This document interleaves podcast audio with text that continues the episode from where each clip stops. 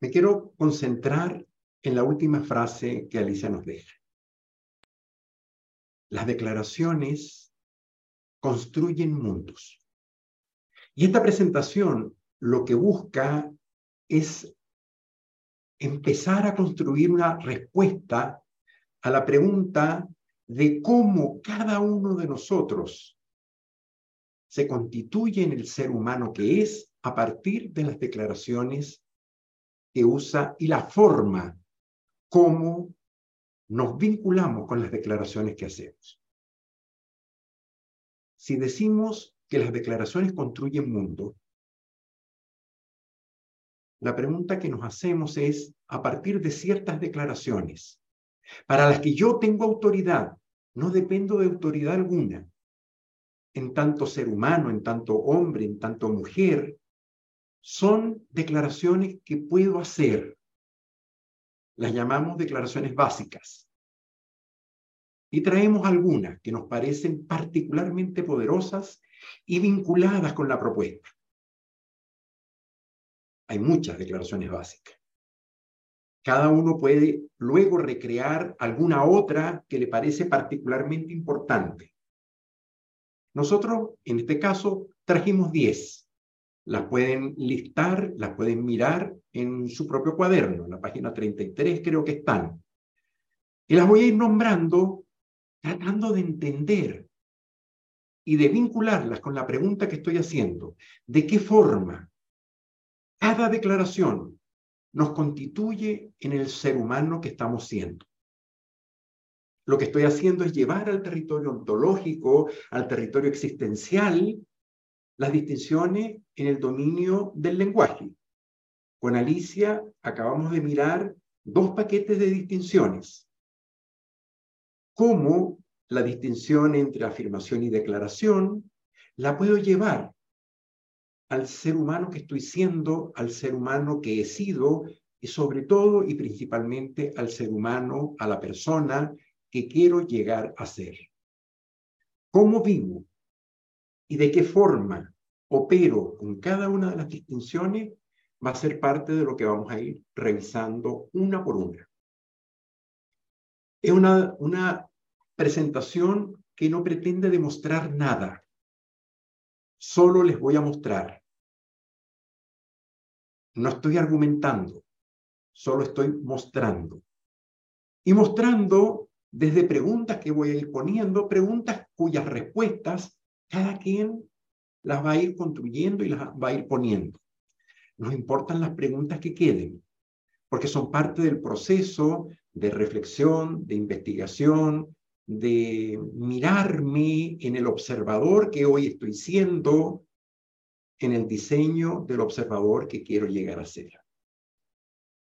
Insisto, son declaraciones cuya autoridad la tengo por ser ser humano. Y desde allí puedo entonces ponerlas y vincularlas con la vida que estoy teniendo. Comenzamos con la primera. La primera declaración tiene que ver con una mirada matricial de estas declaraciones básicas. Decimos las declaraciones matriciales son la declaración del sí y la declaración del no. Luego vamos a mirar cómo algunas de las que vienen posteriormente son derivadas de la declaración del sí o de la declaración del no. Comencemos con la primera. La declaración del sí, de la aceptación. Es una declaración muy importante en la vida. Es una declaración que nos permitió en algún momento de nuestra vida escoger un camino. Nos permitió tomar una decisión en alguna encrucijada o en las muchas encrucijadas en las que cada uno ha ido encontrándose en el largo, corto, mediano recorrido de su propia vida, el sí estuvo presente como una opción, como un camino posible. Y frente a cada dilema tomaron la decisión de decir que sí y ocurrió lo que ocurrió dado el sí que dijeron. Hoy están ustedes acá porque dijeron que sí a la posibilidad de aprender una propuesta filosófica y un oficio de coaching que enriquece la vida que cada uno está teniendo. Dijeron que sí hace años atrás a una carrera, cuando optaron frente a los 18 años tener que tomar la decisión de estudiar algo y cuando dijeron que sí a ese camino, probablemente tuvieron que decir que no a otras opciones que estaban allí. Cuando dijeron que sí en el mundo de la pareja y las consecuencias y derivaciones que posteriormente ocurrieron a partir del sí que entregaron cuando se constituyeron en la o en las experiencias de pareja que cada uno ha tenido. ¿Fue bueno? ¿Fue malo? No lo sabemos. Lo que estamos destacando es que en algún momento el sí fue parte del repertorio que estaba disponible y que lo usé como declaración para habilitar un camino posible. Puede, puede ser que haya algunos sí que alguna vez me entregaron a mí. No son los sí que yo dije, son los sí que otros nos dieron. Pedí algo, mostré una inquietud, planteé una necesidad y el sí apareció. Y frente al sí del otro o de la otra, ocurrieron situaciones se tomaron caminos, asumimos nuevas posibilidades. Algo que pedí me fue dado, me fue aceptado y dado eso, estoy en el camino en que estoy. Lo sí que yo he dado, que generaron nuevas posibilidades, lo sí que me dieron.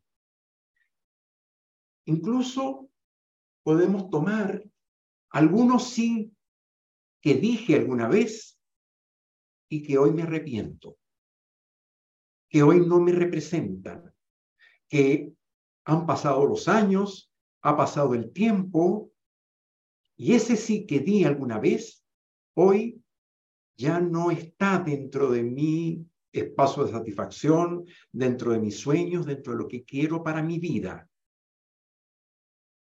De acuerdo a cómo cada uno fue respondiendo y, y tomando sí y haciendo que el sí que dije efectivamente se tradujo en el camino que esperaba, puedo decir que bien ese sí que tomé.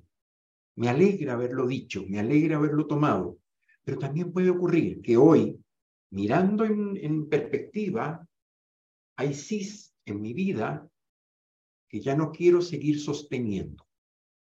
Hay sí que pueden ser que hoy ya no corresponda tener y no estoy hablando de personas, estoy hablando de situaciones, estoy hablando de, de proyectos, estoy hablando de habitualidades, de repertorios y también de personas.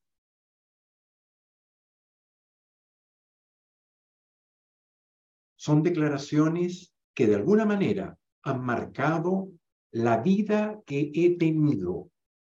Y fíjense ustedes cómo a partir de una declaración tan aparentemente simple, y tan poderosa, el sí marca el rumbo de la vida que he tenido hasta ahora. Una muestra cómo el mundo de las declaraciones construye los mundos que nos toca vivir y que podemos vivir. La declaración contraria, la declaración del no, es una declaración un poco más compleja y que tiene algunas derivadas que nos importa subrayar.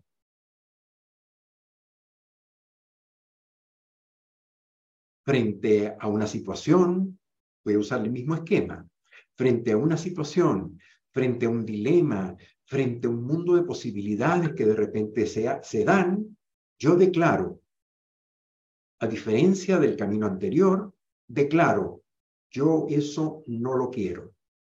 Yo eso prefiero que no esté en mi vida.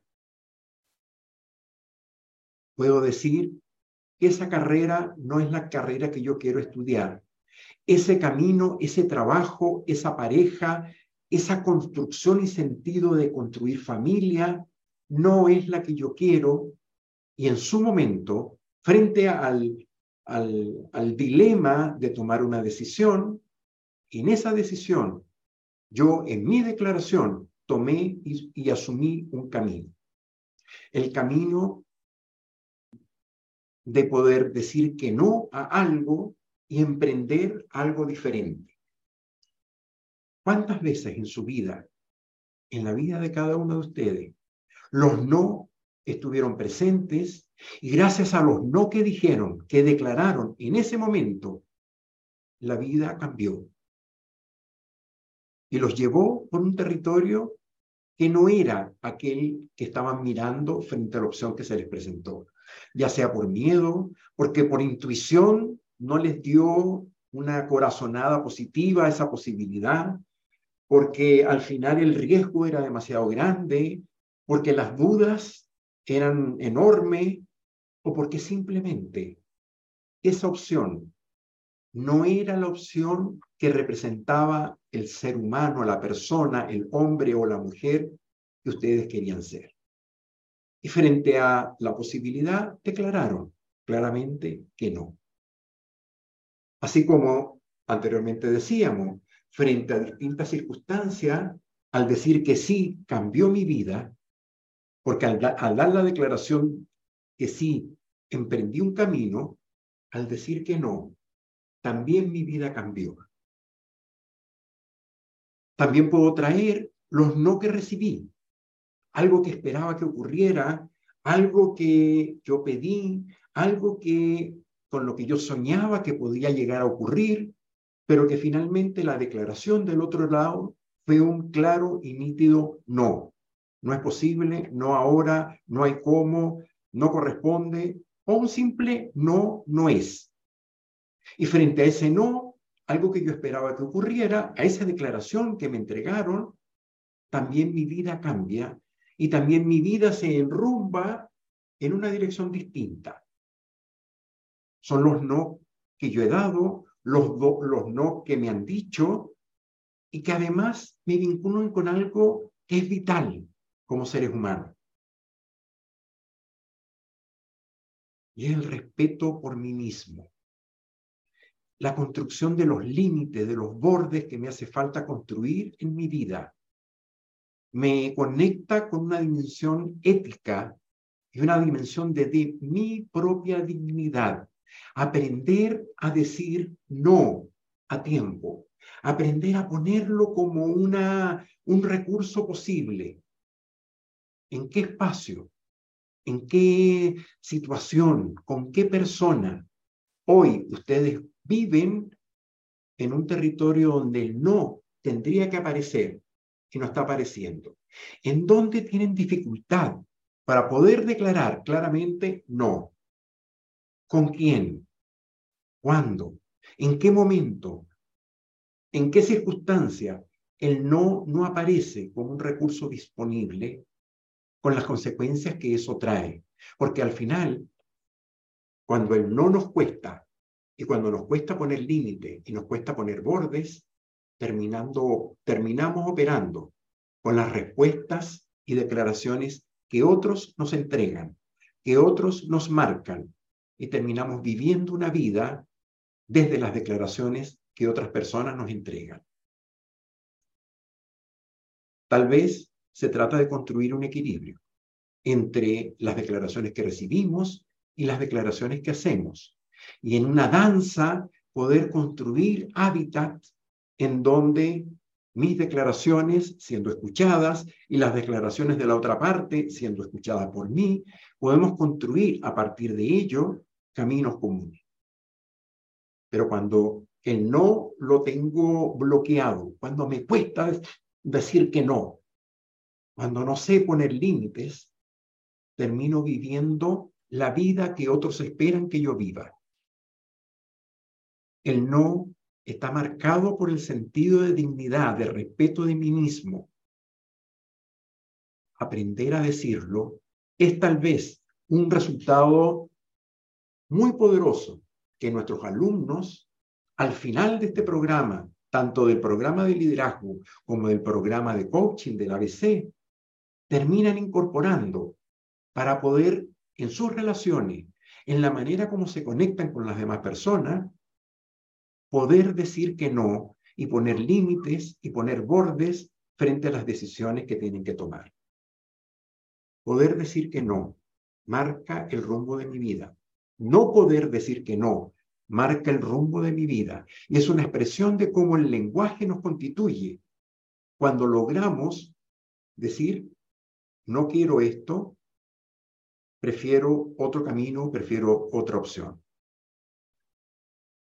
En la historia tenemos acontecimientos eh, que nos marcan o que nos hablan de cómo los pueblos, cuando aprenden a decir que no, construyen posibilidades poderosas. Hay una película que les traigo, y aquí voy a hablar de varias películas en las distintas declaraciones. Gandhi, la historia de Gandhi, una película de 1982 con Ben Kingsley, que cuenta la historia de este personaje. Ustedes lo han escuchado, todos lo conocen. Gandhi se forma como abogado, vive mucho tiempo en Sudáfrica y en Sudáfrica mira lo que está pasando en su país de origen, la India, bajo el yugo y el control férreo del imperio británico. Estoy hablando del siglo XVIII, siglo XIX, siglo XX. Y a principios del siglo XX, Gandhi inicia, regresando a la India, una cruzada por una declaración que él hace a la gente que él conoce y, y a los pueblos que él visita. La declaración es la no violencia, la no obediencia. No violencia, no obediencia. Y hace que el no se convierta en un arma de presión, de desarrollo, de un proceso de integración de la gente que finalmente aprenden a ponerle un límite y un borde al imperio británico. Y llega un momento donde el gobierno del imperio en la India se da cuenta que las resoluciones, las leyes, los acuerdos, las medidas empiezan a ser no cumplidas por la gente que algo extraño estaba pasando. Dado eso, en la película aparece, el gobernador pregunta, ¿y por qué está pasando esto? Y mandan a detener a este revoltoso, casi que desnudo, que recorre los pueblos de la India, diciéndole a la gente, si nos unimos en el no, vamos a finalmente generar la independencia y, la libertad frente al imperio británico. Y durante muchos años la gente aprendió el poder de unirse en el no frente al poder tremendo que era el imperio británico en la India. Hay un episodio que cuenta la película en donde Gandhi es detenido y llevado al tribunal. Y en el tribunal se le dice, bueno, señor, usted está haciendo todo esto y dado las consecuencias de las acciones que usted está incurriendo, eh, va a estar multado o le ponemos una multa para que entienda que es ilegal lo que está haciendo. El pueblo, frente a esta detención, generalizan aún más y refuerzan la postura del no tanto que se declara la huelga general y la India entera se paraliza. El gobierno, frente a esta situación, desesperado y tratando de resolverlo, le dice a Gandhi, muy bien, mm, eh, solo pague una mínima multa y se puede ir. Y Gandhi dice, jugando con el no, no señor, plata no tengo, no tengo ni cómo irme. el gobierno de su majestad benévolo y generoso, y frente a lo que estaba pasando en el país, termina dejándolo en libertad, pagándole el pasaje, devolviéndolo al pueblo último donde fue detenido. En 1947, cuatro, ocho, diez años después de todos estos acontecimientos, algunos muy crudos, algunos muy dramáticos, termina la India conquistando su independencia, constituyéndose en el país que hoy es. El poder del no.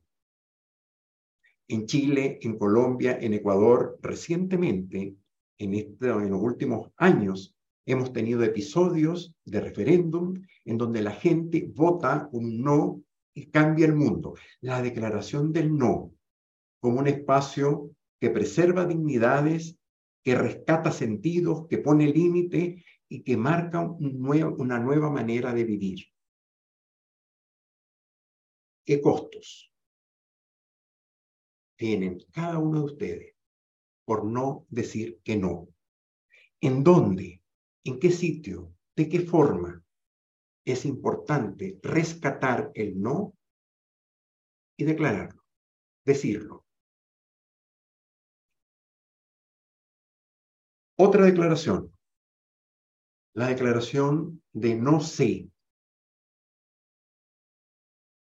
Ayer con Alicia, cuando hablábamos del, del aprendizaje, apareció esta declaración y la importancia de poder declarar en paz, no sé, como un piso inicial para poder aprender nuevas posibilidades. Es una derivada del no, en el territorio del aprendizaje y poder aprender a en paz decir, ¿saben? De eso no sé, no tengo la respuesta, no sé cómo hacerlo. Pedir ayuda y habilitar el territorio del aprender. ¿Qué tan disponible tienen ustedes en sus propias vidas, en su propio camino, en su trabajo, el poder decir que no y cómo en la medida en que el no sé aparece, como consecuencia, el camino del aprendizaje se abre. Y en sentido contrario, ¿qué tanto habilitan ustedes en otros el que otras personas le puedan decir a ustedes, sabes, no sé? Y que en paz el no sé se convierta en un desafío de aprender, en un desafío de hacer cosas distintas, en un desafío de innovar frente a algo que en este momento no sabemos cómo resolver. Es una declaración de vida, una declaración que tiene que ver con asumirnos como aprendices frente a la vida que nos está tocando a cada quien. Aprender nuevas maneras, nuevos hábitos, nuevas formas de resolver, desde la declaración de no sé, dicha como parte de mis posibilidades, sin que eso signifique dejar de lado todo lo que sí sé. ¿Se acuerdan de los cuadernos? Y el infinito mundo que se nos abre frente al, al no saber todo lo que no sé. Y el mundo infinito de posibilidades que allí está. Y con humildad, como emoción básica, poder construir un camino del aprender. Decir claramente, con mucha tranquilidad, con mucha hambre de aprendizaje, decir, no sé. Es una declaración que me abre mundos, que me abre posibilidades y que me permite efectivamente ser ese aprendiz en todos los territorios donde me toca interactuar conmigo y con las demás personas. Otra declaración.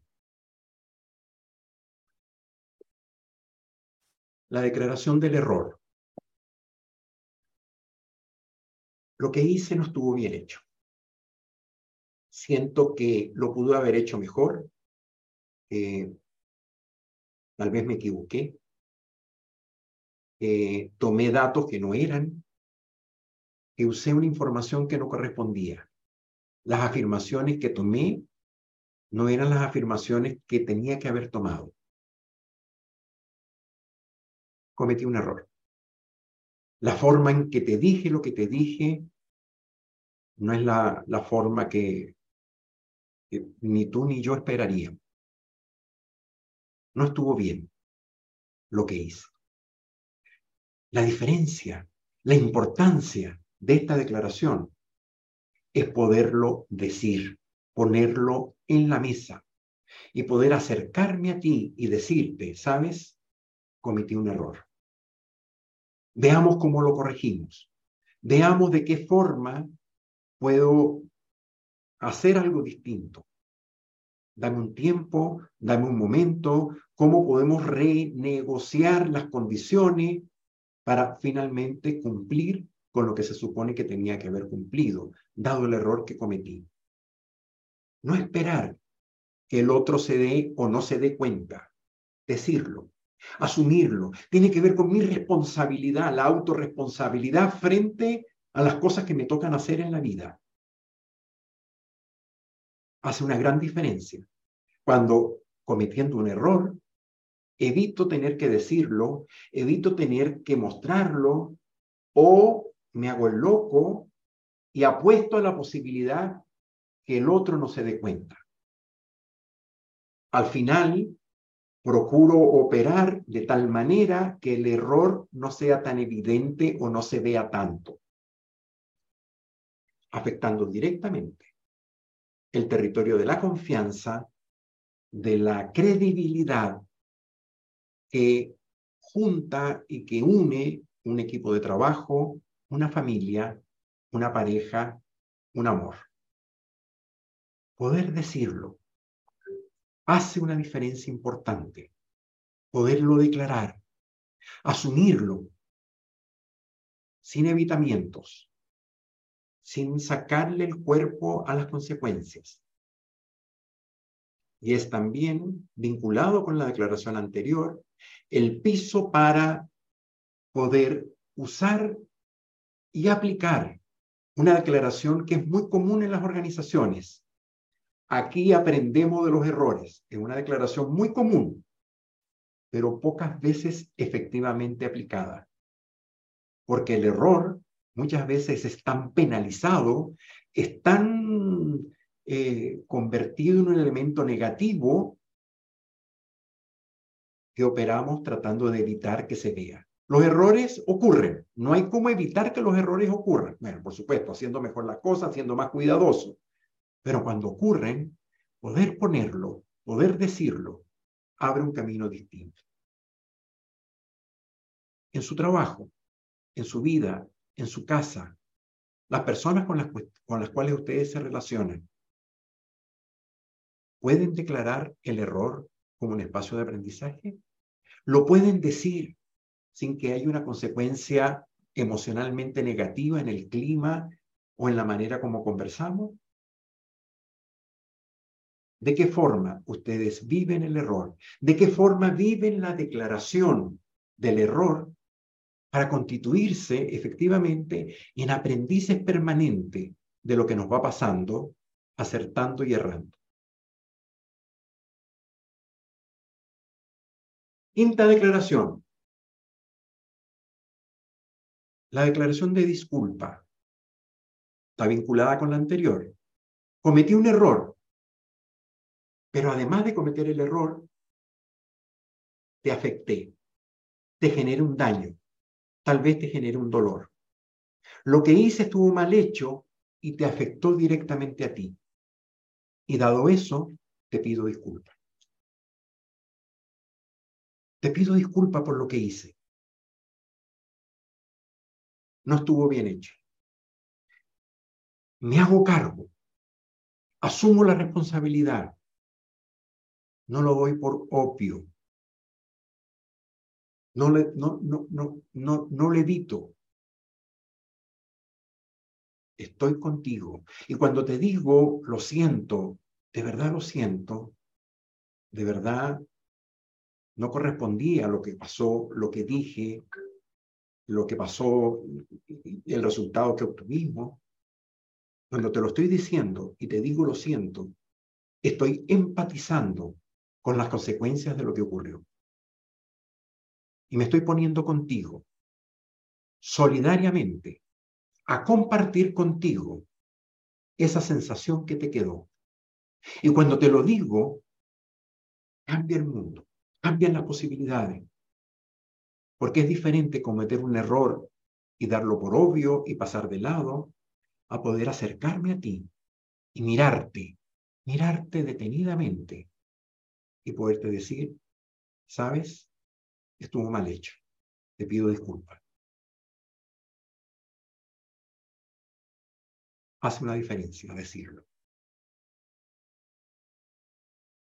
Como papá, como mamá, yo lo dije alguna vez, lo he escuchado en muchas personas, en colegas.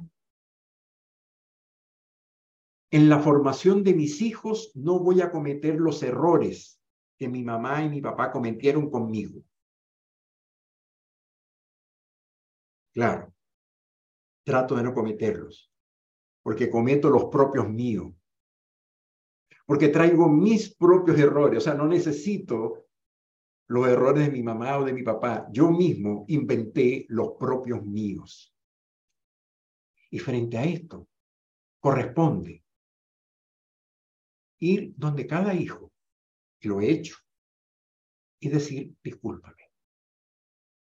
Esto que hice en aquella ocasión, en ese momento, en esa circunstancia, estuvo mal hecho.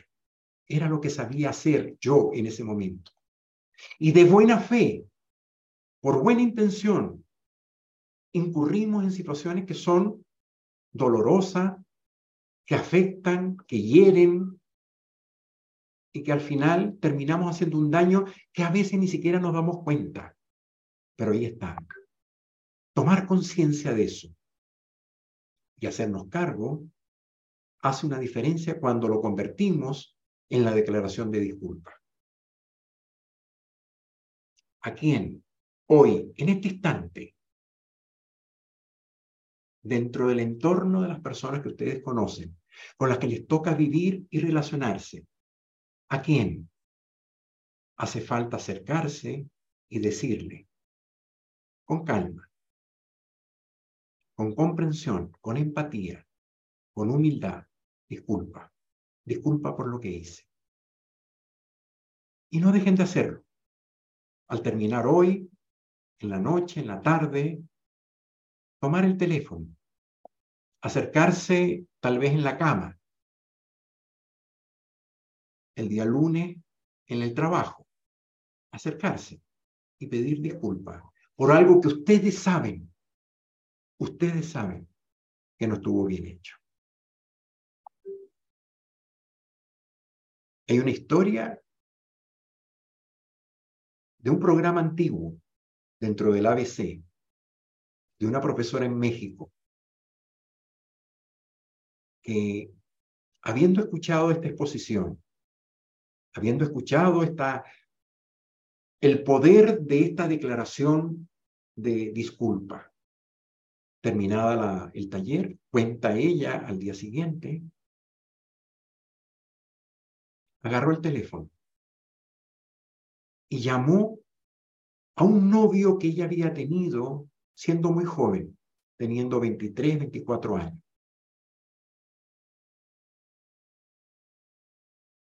con quien ella había terminado de manera muy poco cuidadosa. Simplemente en algún momento de su vida, frente a Ricardo, aquel novio, en algún momento dijo, no quiero más de esto, y se fue. Y se fue sin mucha explicación. No, no voy más, no quiero más, y se fue.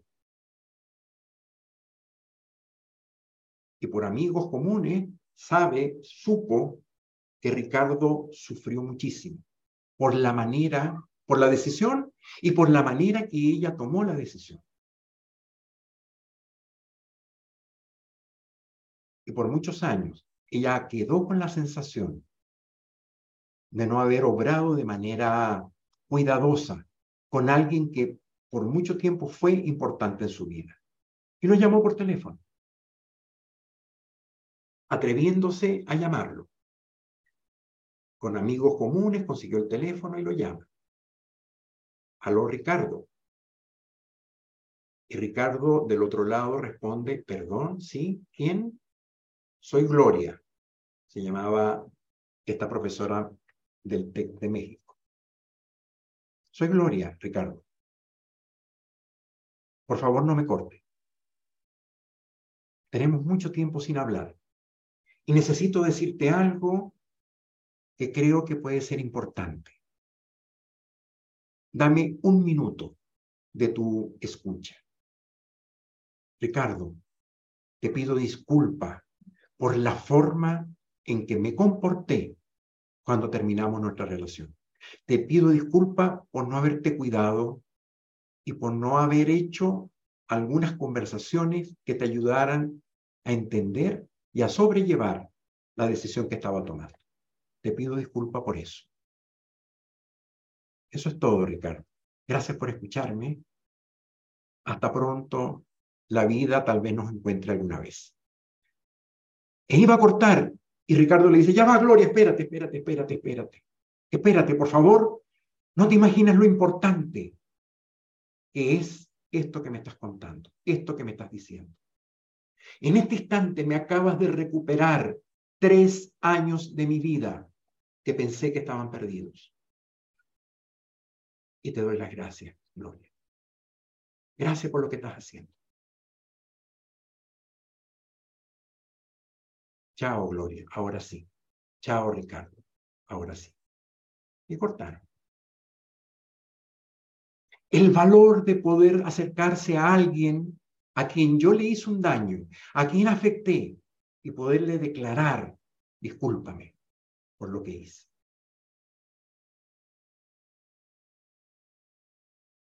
Siguiente declaración.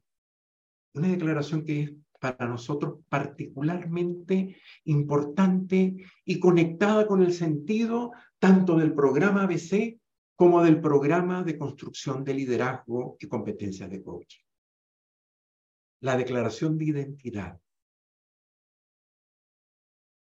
Es una declaración a la que hoy nos acercamos, pero ustedes se van a dar cuenta que es transversal de todo lo que vamos a estar haciendo hasta el último día de la certificación. Porque obedece a una pregunta que tiene que ver con el que hemos sido, el que estamos siendo y el que quiero ser. Cuando éramos niños, siete años, ocho años, queríamos ser bomberos, enfermeras, maestras, abogados, doctores, vendedores, banqueros. De acuerdo al hábitat donde cada niño crece, aparecen las expectativas y los sueños. Quiero llegar a ser, decíamos, jugando y crecimos. Y a los 18 años nos toca la tremenda decisión, con toda la inexperiencia de los 17 y 18 años, de tener que tomar la decisión de un camino de vida. Y, y dijimos, por esta carrera sí, por esta carrera no, y tomamos la decisión de una carrera. Y estaba presente el que quiero llegar a ser. Nos graduamos, entramos a trabajar, y la pregunta por el que quiero llegar a ser estaba ahí, puesta en la carrera inicial, en el empuje inicial, en la fuerza por constituirnos en alguien que estábamos soñando. Y ha pasado el tiempo y la pregunta se nos olvidó. Estamos hoy en el momento de vida que cada uno está. 24, 28, 30, 35, 40, 45, 50, 60. El rango etario aquí es muy grande. Hemos recorrido una vida y hace mucho rato que no nos preguntamos quién quiero llegar a ser. El foco está en el que hemos sido, en el que estamos siendo hoy. Pero la pregunta por el que quiero llegar a ser, como que quedó en alguna parte en el terreno de las obviedades. Y la inercia nos lleva, el camino de la vida nos lleva a la responsabilidad de los hijos, la responsabilidad de la familia, la responsabilidad del trabajo, los nuevos cargos, los liderazgos que nos tocan emprender. Y aquí lo que estamos trayendo esta declaración es para invertir la ecuación. La vida nos lleva o llevamos nosotros la vida? Ahí está el desafío. Y poder entonces hacernos la pregunta una y otra vez, ¿quién quiero llegar a ser? ¿Qué líder quiero llegar yo a ser? ¿Qué mujer quiero ser? En el, 20, en el 2030, estamos ya casi en el, cuarto, en el primer cuarto de este siglo. Cuando lleguemos al 2030, ¿cómo me veo? ¿Qué mujer quiero llegar a ser? ¿Qué hombre quiero llegar a ser? ¿Qué persona quiero llegar a ser? ¿Cómo me veo? Y poder hacer la declaración, porque la declaración es como una especie de brújula, un norte. Cuando digo quiero ser bombero a los siete años, era un juego. Cuando crecí y digo voy a ser el hombre que quiero ser, marca un rumbo y marca las acciones que hoy puedo hacer para llegar a ser aquel que quiero, que, que sueño llegar a ser en unos años más. Este programa busca despertar ese potencial transformador que todos tenemos, que a partir de la pregunta de quién quiero llegar a ser, poder entonces instalar el hambre, la exploración, la curiosidad, el aprendizaje, para incorporar todo aquello que me hace falta para llegar a ese propósito, a ese sentido de la persona que quiero llegar a ser.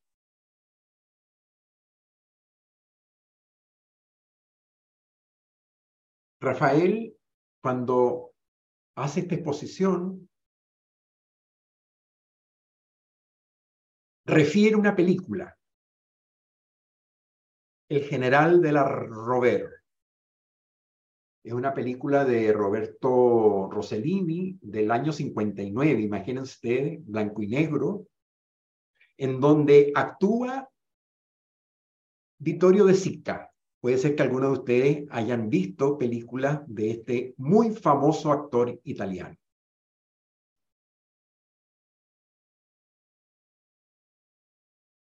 La vi hace cosa de unos cuatro o cinco meses. Me di a la tarea de buscar la película y verla. Porque escuchando a Rafael había cosas que yo no entendía. Y al ver la película logré entender el sentido de traérselas como un ejemplo de construcción de identidad. Es una historia que transcurre en el año 44, 45, en la Italia fascista todavía, bajo el control de los alemanes nazis, que ya habían perdido la parte de abajo de Italia y estaban peleando por sostener la parte norte de Italia. Y en su preocupación por romper la resistencia eh, en algún combate, muere el general de la Robert, un famoso representante de la, de la oposición, de la resistencia de los partisanos frente al poderío nazista y fascista dentro de Italia, y ocultan la muerte del general se oculta la muerte del general y chantajean a un personaje muy curioso, eh, un borrachín, jugador, estafador, que se parecía mucho físicamente al general. Y lo chantajean para que este hombre, con muy poco escrúpulo, llevarlo a la cárcel en donde estaban presos un grupo de de guerrilleros y partisanos patriotas italianos que habían peleado contra los alemanes, pero que estaban detenidos en esta cárcel, para poder espiar, para poder obtener información y sobre todo poder identificar al gran líder de los guerrilleros que los alemanes no lograban saber quién era. Tenían 60 personas, sabían que tenían al gran jefe, pero no sabían quién era. No lograban identificarlo.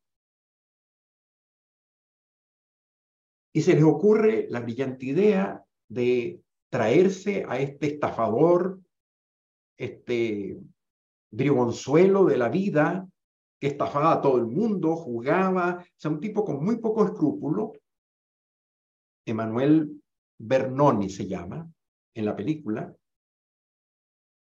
Emanuel Bardoni, y lo ponen en la cárcel para que construya confianza, relación con los presos y obtener la información. Lo interesante de la película es cómo Vittorio de Sica, que hace este personaje de Emanuel Bardoni, empieza a interactuar con los presos. Y empieza a entender el por qué están allí. Y empieza, y uno lo ve en la película, como el hombre empieza a transformarse de ser este bandido, vividor, a un hombre que empieza a caminar de forma diferente, a hablar de forma diferente, no porque estuviera en el acto de espiar, sino porque empieza a tomar el personaje y a hacerse él como patriota el rol del general de la Robert. Al final de la película, los alemanes deciden por, por venganza fusilar a un grupo de los presos, entre ellos a este personaje, a Emanuel Bardone. Y es muy insólito como este bandido inicialmente entra con una postura, uno lo ve caminar, pecho erguido, con dignidad, con respeto, y pararse frente al pelotón de fusilamiento, convencido de su rol patriota, de su aporte a la resistencia, de la nueva identidad que había construido a partir de conocer la causa de los compañeros presos. Y al final, después de haberle escrito una carta a la esposa del verdadero general, grita, viva la Italia libre, y es fusilado. La identidad como declaración de vida.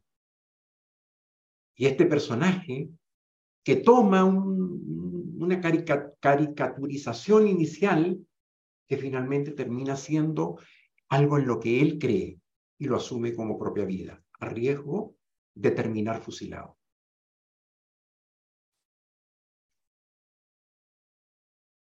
Declaración de agradecimiento. Otra declaración importante. Es una declaración gratuita, accesible, fácil, la tenemos todo disponible. Es una declaración a hacer cuando alguien ha hecho algo que responde a mis inquietudes, que tiene que ver con alguien hizo algo más allá de lo que yo esperaba, que cumplió con una misión, cumplió con un propósito y que me hizo recibir algo que agradezco. La declaración de agradecimiento, la declaración de reconocimiento de lo que has logrado entregar, hacer o producir. Es una declaración también como la de disculpa que habilita una relación distinta y poderme acercar a la persona y decirle gracias por lo que hiciste, Gracias por tu trabajo. Gracias por lo que estás construyendo. Gracias por la pregunta que me acabas de hacer. Gracias por esa mirada que me estás entregando. Hace la diferencia. Decirlo a darlo por obvio. No es suficiente. Ese es tu trabajo, te corresponde hacerlo. Muchas veces lo hemos escuchado. Cuando chico algunos teníamos esa declaración puesta usted le corresponde estudiar, por lo tanto tiene que sacar buenas notas.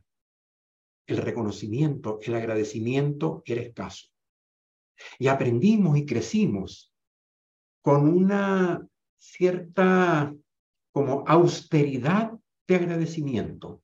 Y lo tenemos reservado para ciertos momentos, para ciertas fechas, para algunas historias, para algunos, algunas personas.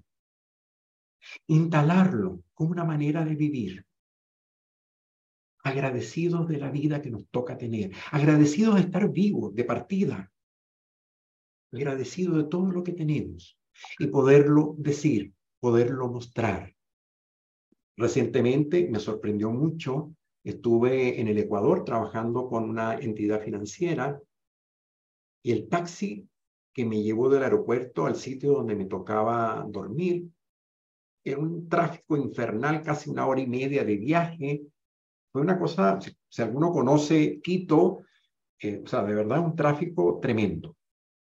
Y me llamó la atención que el taxista, desde que empecé yo a, la verdad, no tenía yo muchas ganas de, de hablar, estaba cansado, pero cometí, digo, cometí el error de hacerle una pregunta. Y nada, la pregunta fue el chorro abierto para empezar a hablar. El tráfico no sirve, el gobierno no sirve, los autos no sirven, la gente no tiene cultura. Sí, casi 40 minutos hablando pestes negativamente de todo lo que estaba a su alrededor. La verdad yo estaba un poco cansado, pero se me ocurrió hacerle la siguiente pregunta. Disculpa, ya vi que hay muchas cosas que no sirven. En tu vida, ¿qué sí sirve? El hombre va manejando, me mira así, iba sentado al lado, me mira así como extrañado que un cliente le haga una pregunta semejante. Eh, en mi vida, ¿qué sí sirve? Sí, sí, sí, ¿qué sí sirve en tu vida? Porque ya me contaste todo lo que no sirve, ya, ya lo vi. Me queda clarísimo el mundo de las cosas que no sirven. Cuéntame lo que sí sirve en tu vida, no en el país, no en el gobierno, no en el tráfico, en tu vida, ¿qué sí sirve? De verdad, estuvo como cinco, siete, diez minutos callado. No encontraba qué decir. Y de a poquito fuimos sacando, así como hilitos. Ok, ¿tienes hijos? Sí, sí tengo. Cuéntame de ellos. ¿Tienes esposa? Sí, tengo una mujer maravillosa. Ok, cuéntame de ella. ¿En dónde vives? Eh, acabamos de comprar una casita. Ah, cuéntame de tu casita. Cuéntame de este carro en el que estamos en este momento eh, yendo. Carro nuevo, se veía nuevo. Y el hombre empezó de a poco a sacar cosas. Y a decir, y le cambió la cara, le cambió la actitud, empezó a manejar casi con, con, casi con alegría, con orgullo. Se le sentía el orgullo cuando empezó a hablar. Estamos tan enfocados a veces en lo que no tenemos, en lo que nos falta, que se nos olvida todo lo que sí tenemos, agradeciendo aquello que sí tenemos. En los Estados Unidos hay un día, el último jueves de cada, de cada noviembre, que es el Día de Acción de Gracia, que por decreto de Lincoln, los norteamericanos pueden faltar al cumpleaños de su mamá. Se les puede olvidar el cumpleaños de la esposa, pero no se les olvida el Día de Acción de Gracia, que es un día que conmemora cuando los colonos logran sobrevivir un terrible invierno gracias al apoyo de una tribu indígena que les enseñó a cultivar y les enseñó a cazar y a usar los recursos que habían disponibles. Es el día de agradecer, agradecer la vida, agradecer el trabajo, agradecer la casa, la familia, el amor, la gente que tengo alrededor mío aprender a agradecer, aprender a decirlo, aprender a acercarme a quien me importa y decirle gracias por todo lo que me das. ¿A quién? ¿A quién? Cada uno de ustedes necesita hoy acercarse, una llamada telefónica, un darse vuelta en la cama y decir, Gracias por esto que he recibido. No es obvio. No lo dejen de lado. Construye una posibilidad diferente. Octava declaración, perdón. Está asociada con la de disculpa, pero en este caso no es el daño que yo le hice a otro, es un daño que alguien o algo me hizo a mí. Que ha pasado el tiempo, han pasado años, y ese daño que yo recibí es un daño que sigue hoy presente en mi vida. Y esa persona que me incurrió en aquello que me hizo, no sé dónde estará, tal vez ni siquiera sé si está o no está, pero lo hizo.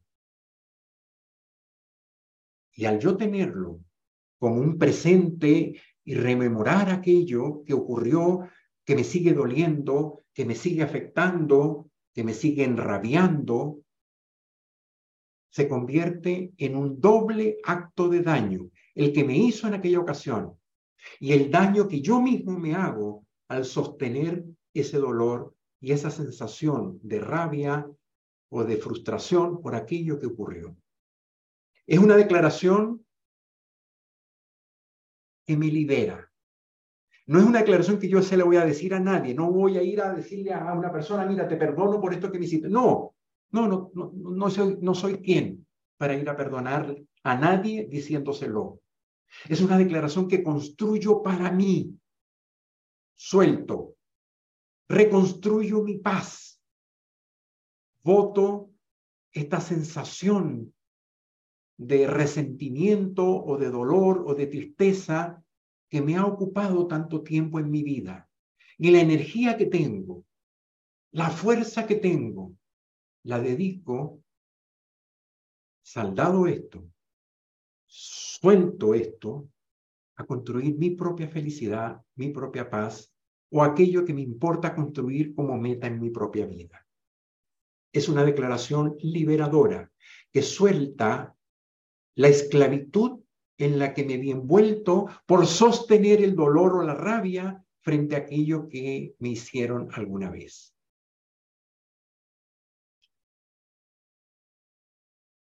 Hay una película, Invictus, 2009, la deben haber visto algunos. Es una película muy interesante. Si no la han visto, véanla. Creo que está en algunas de las plataformas más comunes eh, accesible. Invictus, donde aparece Morgan Freeman y, ¿cómo se llama este hombre? Matt, Matt Damon, Matt Damon.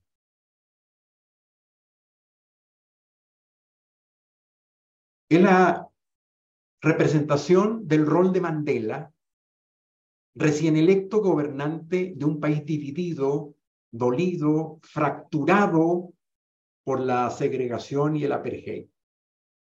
Y usando la excusa del juego, no les voy a contar la película, usando la excusa de un juego de rugby, que era un juego de blancos, no de negros, en un país donde la gran mayoría son negros, Mandela le muestra al capitán del equipo de rugby la construcción de un tipo de liderazgo a partir del ejemplo y a partir del acto del perdón que como raza necesitan construir para poder rehacer la unidad como país, como nación. No estoy perdonando a nadie en particular. Es el acto de soltar una emocionalidad para instalarme en la posibilidad de construir algo distinto en mi vida, en este caso, en nuestro país, que es lo que Mandela le decía. ¿Cómo, habiendo estado 30 años en un espacio de 3 por 3, de 2 por 3, perdón, 2 por 3, 30 años metido en ese terreno, en ese, en ese rincón, logra salir para unificar, incluso a aquellos que lo tuvieron encarcelado para reconstruir un país. Novena declaración, me queda poco tiempo. Novena declaración, la declaración del amor.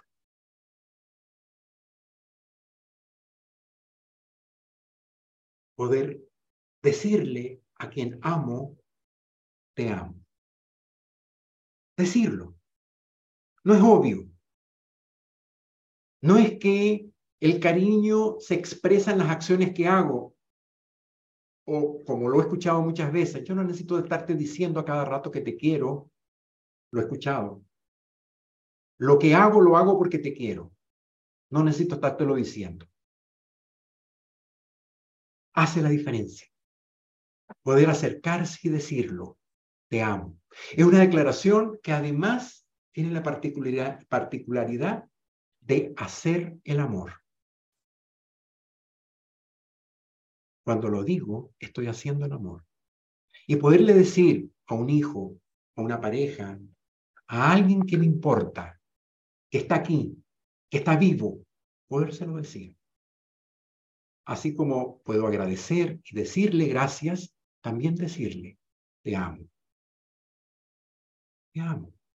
Sin más explicación, sin más que decir, el acto de poder acercarme y decir,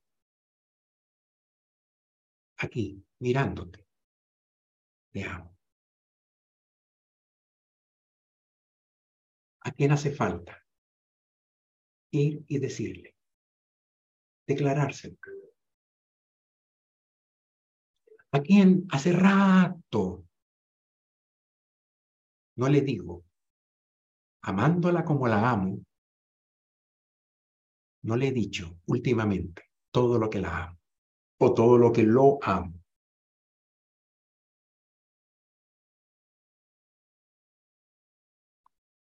A veces nos pasa que gente que amamos se van, fallecen.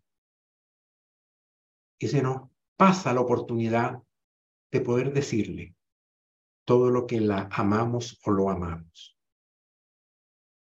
No esperen. No esperen que eso pase. Y mantenerlo como una declaración permanente en la vida. Poderlo decir tranquilamente, con mucho sentido. Y vean lo que pasa cuando lo decimos. Y al revés, vean lo que pasa cuando no lo decimos. El lenguaje nos constituye. Las declaraciones abren mundos. Esta declaración construye posibilidades. Y poderlo decir. Y miren lo que pasa, miren lo que se construye cuando lo podemos decir con la otra persona. Hay una película preciosa. Les pido que la vean. Lo que queda del día. 1993, Emma Thompson, Anthony Hopkins. Es una película espectacular. Es la historia de él siendo amo de llaves y ella ama de llaves también. Ambos eran parte del servicio de una gran mansión británica. Ambos se ve jovencitos, maduros, menos maduros, más maduros y, y claramente ya entrado en años, amándose uno al otro, sin decirlo, sin expresarlo. Ella hace todo por cuidarlo y ayudarlo, él hace todo por ayudarle y cuidarla, y jamás se dicen, te quiero, te amo. Al final se separan, cada uno recorre la vida, y al final de la película se vuelven a encontrar. Conversan bajo la lluvia y uno dice, ok, ahora sí. Ella toma el bus, se monta en el, en el bus para irse cuando se están despidiendo, se da la vuelta y uno dice, ok, ahora. Y hace así. Y él abajo la mira y hace así. Y el bus se va y no se han dicho nada. Veanla. Última declaración. Basta. Es la declaración de quiebre. Está vinculada con el no. Ya no quiero más de esto. Esto no va más en mi vida. No quiero que esto siga pasándome. Tengo la autoridad para decirlo. Tengo la dignidad, la fuerza, el sentido, mi proyección como hombre, como mujer, lo que quiero llegar a ser. Ya no quiero más de esto. Basta. Y poderlo decir. Y acercarse a la persona, al escenario, al, al sitio y decir, yo no quiero más de esto. Aquí ya yo no quepo.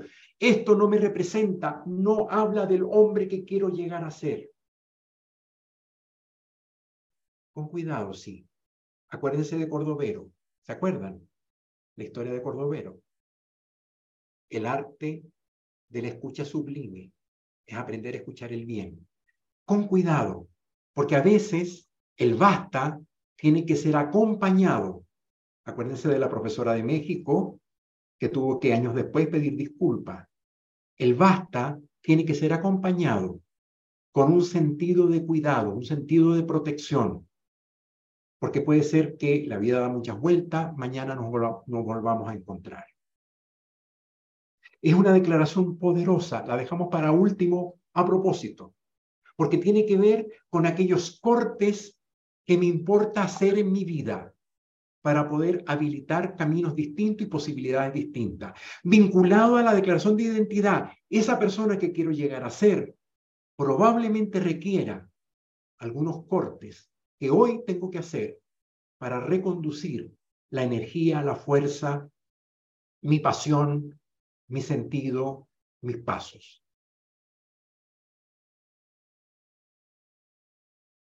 Tienen 10 meses para construir para mirar, para trabajar esta declaración. Tienen un coach, cada uno tiene un coach. Diez meses en el ABC, cinco meses en el programa de liderazgo. Aprovechen a su coach.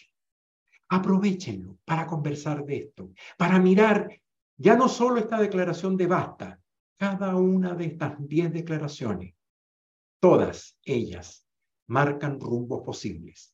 Lo declaro y se abre un mundo de posibilidades ¿Les queda alguna duda de cómo el lenguaje nos constituye? ¿De cómo las declaraciones nos permiten construir mundos distintos?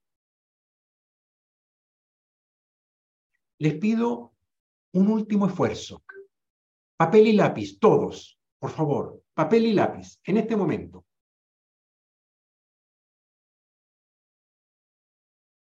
¿Lo tienen?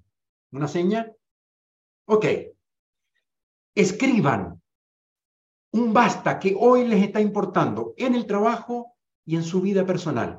Escríbanlo. Es importante que lo escriban. Es confidencial. No lo van a tener que compartir si no quieren compartirlo. Escríbanlo. Es importante articularlo en palabras. No lo, no lo dejen como sensación, como emoción, como algo que están pensando. Pónganle palabras.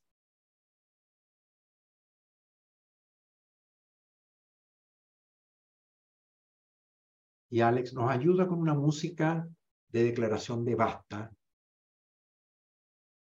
que marca una diferencia en la vida que puedo llegar a tener.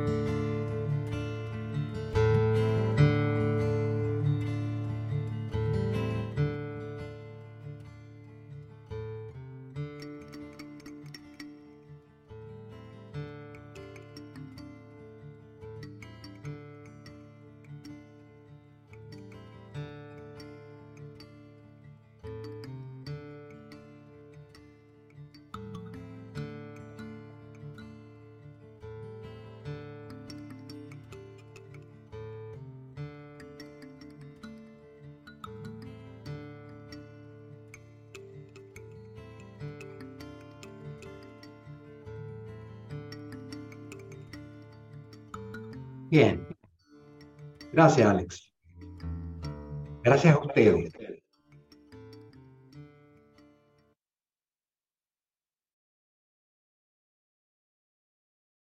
Eso que acaban de escribir es una hoja de ruta. Es una, un norte marcado.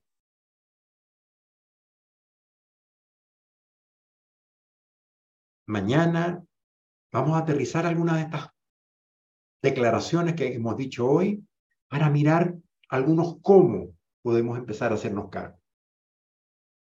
Tenemos meses por delante. Es una conversación disponible.